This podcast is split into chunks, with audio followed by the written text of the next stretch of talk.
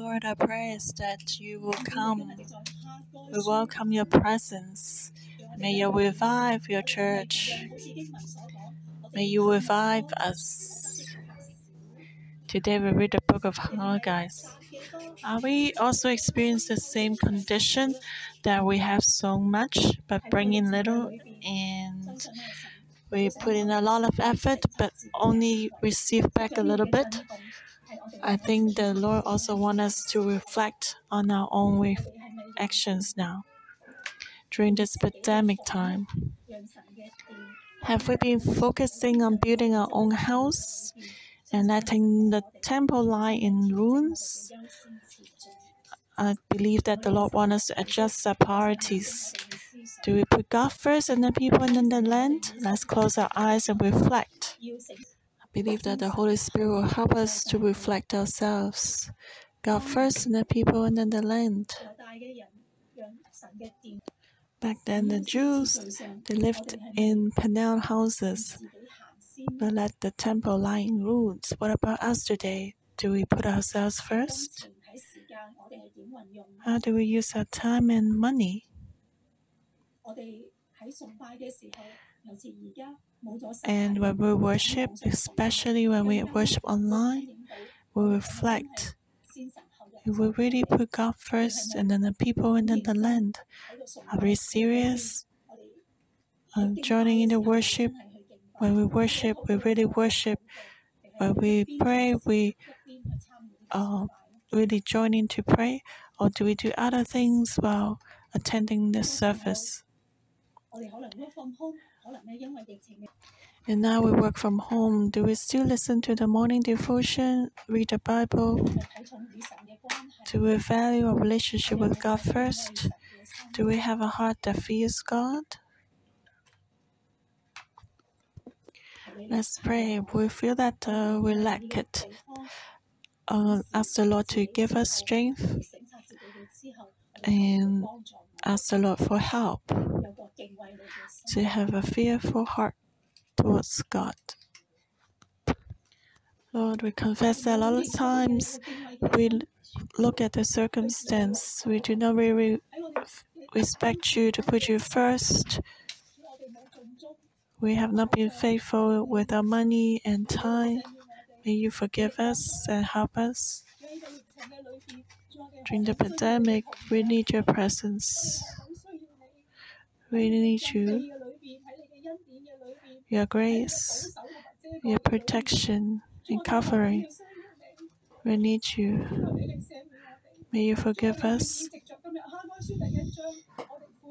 We repent. We don't want to take care of our own business and we neglect our relationship with you. Lord, thank you. In this pandemic, you are our only help. We don't rely on our circumstance or the government, but we seek refuge from you. We rely on you. We want to prioritize and put you first, especially we want to invest in your temple and your church because we know that you will raise up your church in the end time through prayer, through walking with you, through specific actions. You lead us to have light, to have hope. The church should rise up to be the lampstand this time, to point towards you so that people can come to you to receive help. Lord, we thank you. We say we need you.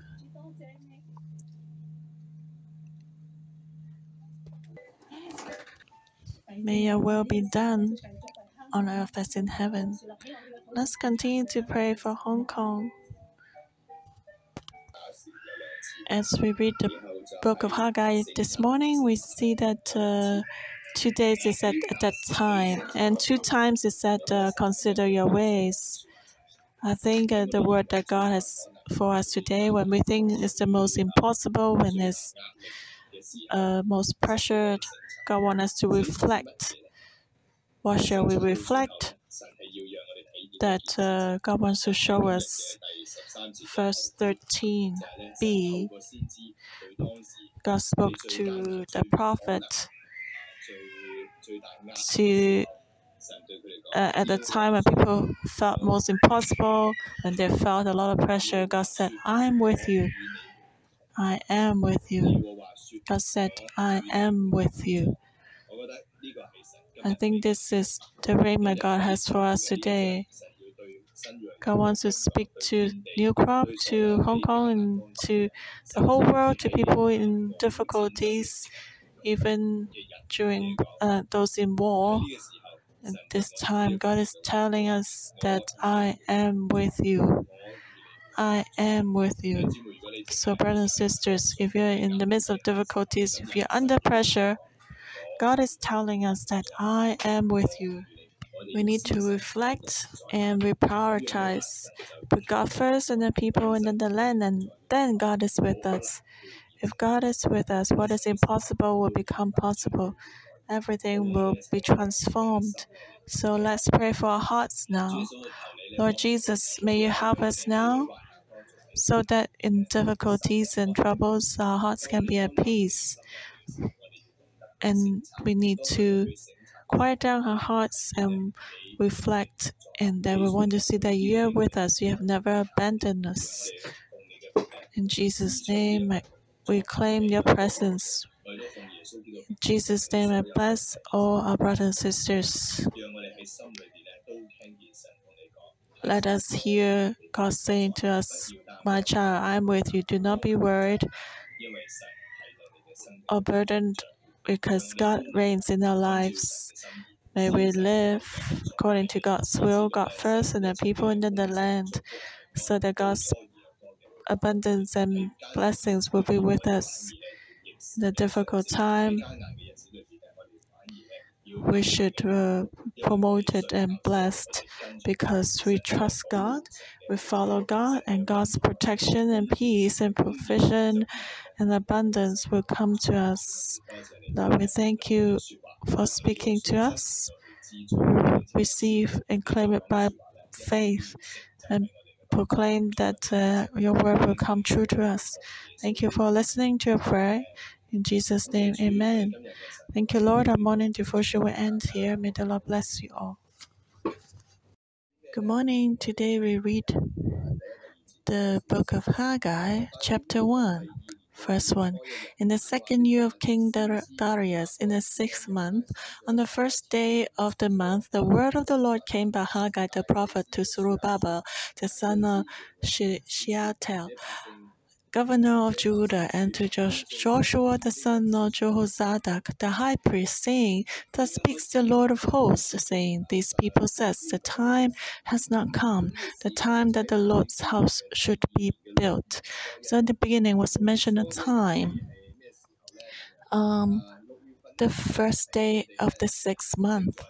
And what was that time? The sixth month, they would always be busy and that was the time they would be busy with uh, farming, harvesting, and also that would be the time for new moon.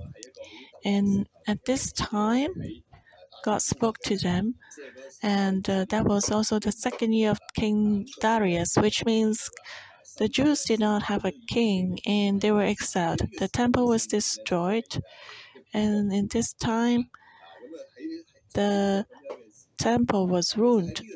And so at this time, many Jews thought that uh, the Lord had abandoned them, that God would not speak to them anymore, and Israel was not Israel like the past anymore. And it was ruled by a foreign nation. And at this time, during the new moon festival, when no one was expecting it, God suddenly spoke to them. And God spoke through the prophet and addressed it to the governor of Judah to um, Zerubbabel, the son of And also to the high priest Joshua, the son of Jehozadak. And uh, King Darius, he ruled over his emperor and set up different governors in different provinces. And at that time, the governor of Judah, this province was uh, Zerubbabel. And and so Zerubbabel was ruling the province of Judah on behalf of King Darius.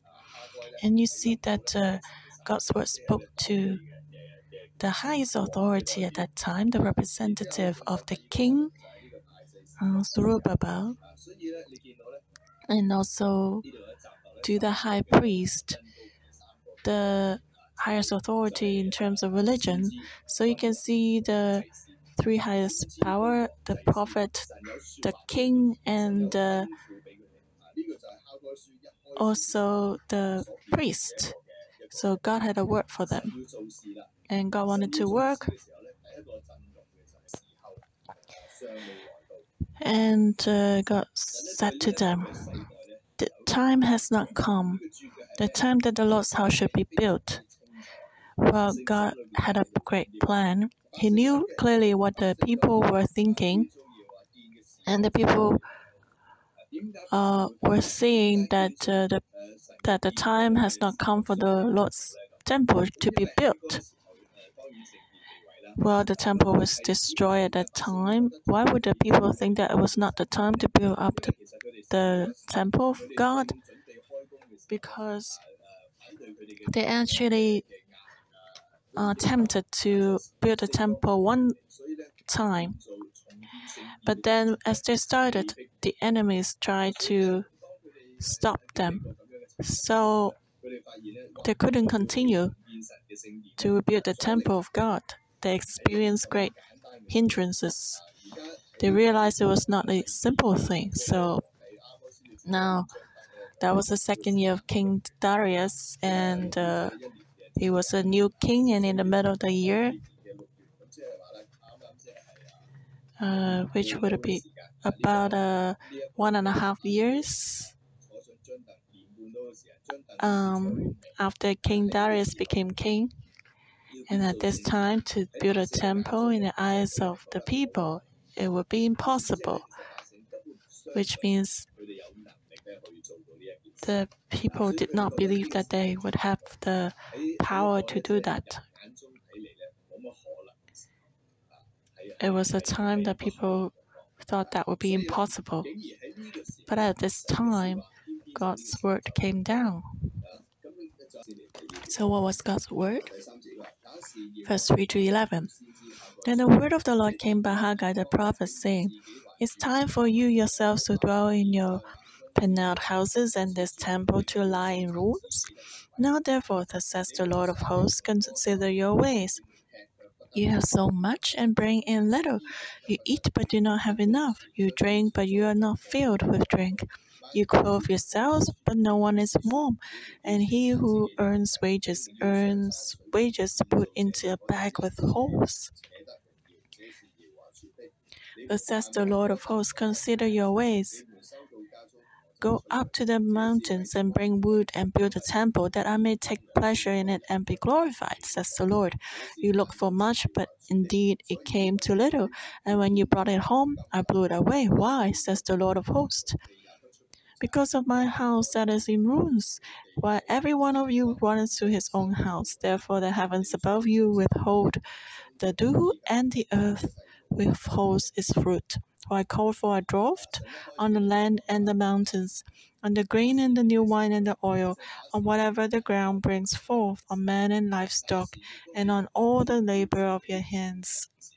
So, what was that time? The time the people were just taking care of themselves and they did not consider God at that time when uh, men were not prepared, thinking that God would not intervene or speak, that God would not work the time that was least possible, God's word came down. And when God's word came down, He said, This temple is still lying in ruins. The temple of God in Jerusalem is still in ruins. And but then God said, uh, when it's in ruin, the temple is in ruin, why would you live in your paneled houses? Which means that uh, the people were living in houses much nicer than the temple. The temple was in ruin. So that was a great contrast. What does it mean, paneled houses? At that time, the people would use the mud and bricks to build the infrastructure of the houses, and then the, they will put a roof on top in the in the end. So the wealthier people they will use some nicer wood to uh, use as the wall to put around or on top of the mud and the bricks.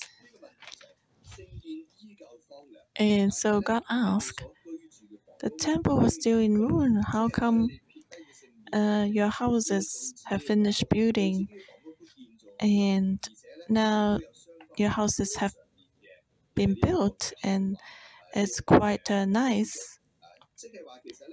And which means uh, people were enjoying uh, quite a prosperous life, but the temple was still in ruins which means that uh, the the people were put themselves first.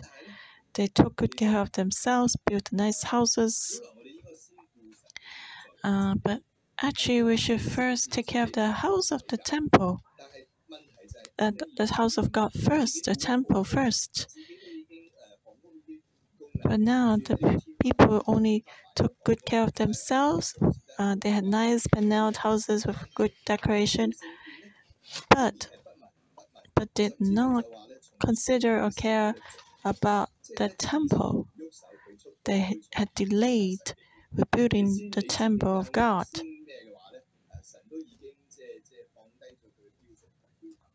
And God told the people, You must consider your ways, you must reflect.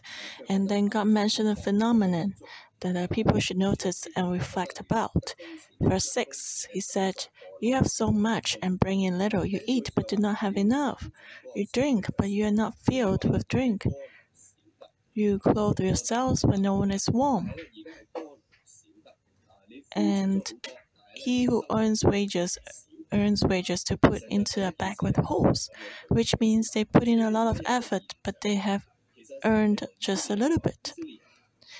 And so God was telling them, be careful, pay attention, reflect. Have you realized that uh, you're in a situation or condition that uh, you've given out a lot, you have paid a lot of effort, but you have only earned a little bit?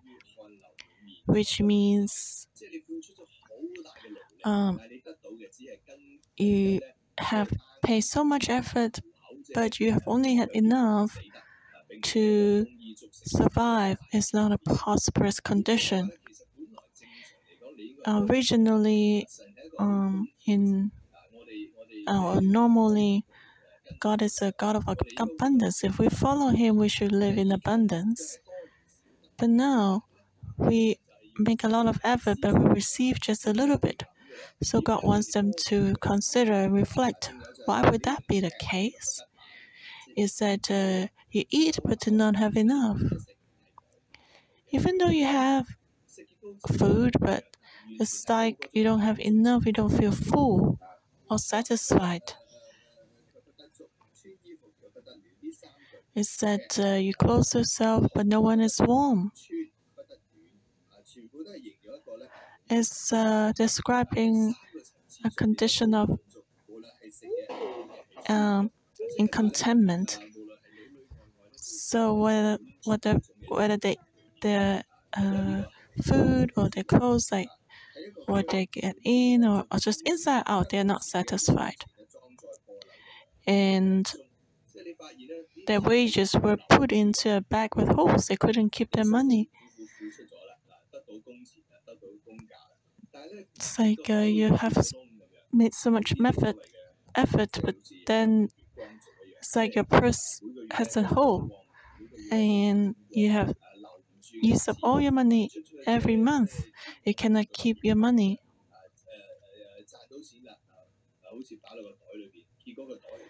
And it's like uh, you cannot really save money. It's in such a condition that God said you should reflect. See if you have such a condition in your life, there must be a reason that the Israelites experienced that. And God said, reflect. You need to know God. Verse 7 Thus says the Lord of hosts, consider your ways. The second time, God asked them to consider their ways, which means wake up. Look at your condition now. Look carefully. When can this be changed? Or how can it be changed? That uh, you won't continue to be putting a lot of effort and yet still not satisfied? God said, verse 8 Go up to the mountains and bring wood and build a temple. So God told them, I gave them a very simple answer build the temple of God. Earlier, actually, the description about putting in a lot of effort but not earning much, not being satisfied, it was like under a curse. Why would they be under the curse? We'll continue to see that later. So God gave them a way out. Out of the curses is to build the temple. When, when you build a temple, it's like God is saying, when you rise up to build a temple, you can leave these curses. You can leave the curses of not having any savings, any money left. God said, You look for much, but indeed it came to little, and when you brought it home, I blew it away. So that was the curse, because they stand in the opposite position from God. They did not stand on the side of God. And God didn't need to curse them intentionally, but they were already on the side of curse because in God there's all blessings and peace and mercy and prosperity. All the blessings are with God on God's side, in God's domain. So if you do not enter into God's domain or God's territory, how can you receive these blessings? Or just like I tell you, all the money are in the bank. If you don't go to the bank, how can you get your money? Just like you need to go to the ATM in order to take your money out. So in God's kingdom, there's lots of abundance and peace. But if you do not draw close to God, these blessings will not come to you. And you cannot complain. It's not that God intentionally intentionally curses you. But God is like, oh, He has prepared a bowl of noodles for you to eat and asks you to come and eat that. But you don't come, and how can you eat that? God said, Because of my house that is in ruins, while every one of you runs to his own house. Which means if we take the path of the world, and then we'll become poorer and poorer. And this is the same picture as um, when the people left the Garden of Eden and moved towards the east. In the Garden of God, there was uh, abundance. Everything was before Adam and Eve. But when people started to sin, they started to drift away from God, depart from God. They went towards the east, and in the end, they were they ended up in curses. The land did not serve them anymore. So that was a problem of man and what sin had brought about. If we grow closer to God, we have more abundance. If we take the path of the world, then we are further away from God and will be in curses and destruction. And the Israelites were actually taking the path of the world of destruction. So God told them to consider your ways. He repeated twice to, to wake them up so they can see clearly. And God said, Because of my house that is in ruins. And God said, Therefore, the heavens above you withhold the dew, and the earth withholds its fruit. For I call for a drought on the land and the mountains, on the grain and the new wine and the oil, on whatever the ground brings forth for men and livestock, and all the labor of your hands. God said, uh, because men were in a curse, so they cannot enter into abundance. And this is actually our core value too. God first, and then people, and then the land. But then the Israelites actually put man above God, and man actually um, the land above God. So they put themselves first, and then the land, hoping that the land can bring prosperity to themselves. Then they put God aside, thinking that it was not a time to build up God's house. But the problem was that when men set up put themselves in a high place, the land will not serve them, and curses will come and will sweat uh, in labor and will put in more effort than what we earn, and there will not be enough money they will lose, and and the heaven will not rain, the earth will not withhold its fruits. There will be drought there will be no harvest. So, which means there was a lack because there was a reverse order. They did not put God first and the people in the land, and so they entered in hard toil and labor. So, what should be done? Let's look at the uh, last section, verse 12. Then Zerubbabel, the son of Shealtiel, the and Joshua, the son of Jehozadak, the high priest, with all the remnant of the people, obeyed the voice of the Lord their God and the words of Haggai the prophet, as the Lord their God has sent him. And the people feared the presence of the Lord. Then Haggai, the Lord's messenger, spoke the Lord's message to the people, saying, I am with you, says the Lord. So the Lord stirred up the spirit of Zerubbabel, the son of Shealtiel, governor of Judah, and the spirit of Joshua, the son of Jehozadak, the high priest, and the spirit of all the remnant of the people. And they came and worked on the house of the Lord of hosts, their God, on the twenty fourth day of the sixth month, in the second year of King Darius. So, at the time when the people did not care for the temple, and they received the word of God. And so they responded to God's word. They all listened to God, obeyed the voice of God, and they repented. Even though that earlier they said, it's still not the time to rebuild a house of God. But then, when they heard the voice of God, they repented immediately and they obeyed the voice of God. They obeyed the words of Haggai the prophet, whom the Lord sent, and they feared God. They respected and honored God. So when God spoke, they listened immediately with respect. And the Lord stirred up the spirit of Zerubbabel and also Joshua, which means that they became united and they started working on the house of the Lord. So they repented and they, after listening to the word of God, they adjusted their lives they understood that uh, when they did not take care of the house, they ended up in a curse. So when their eyes were opened, they listened to God, they respected His word, and then acted, responded immediately with actions.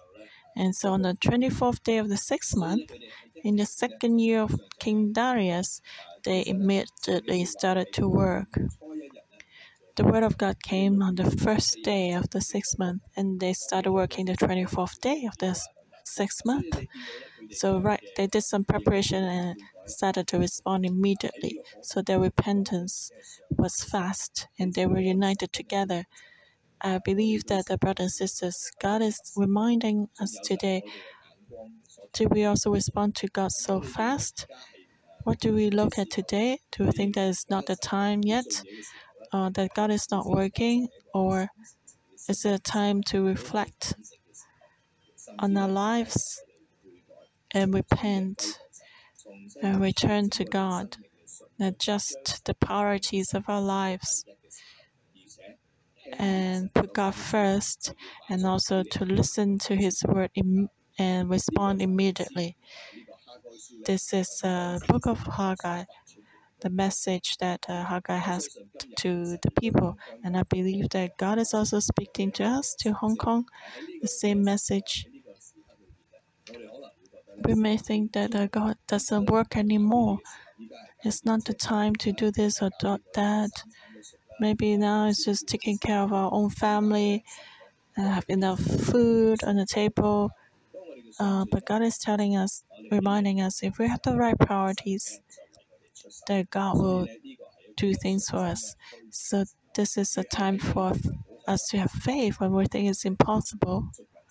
We should hold on to God because God is living and true. God has His own will. And God is doing something unexpected when we think it's not possible. The end of man is the beginning of God.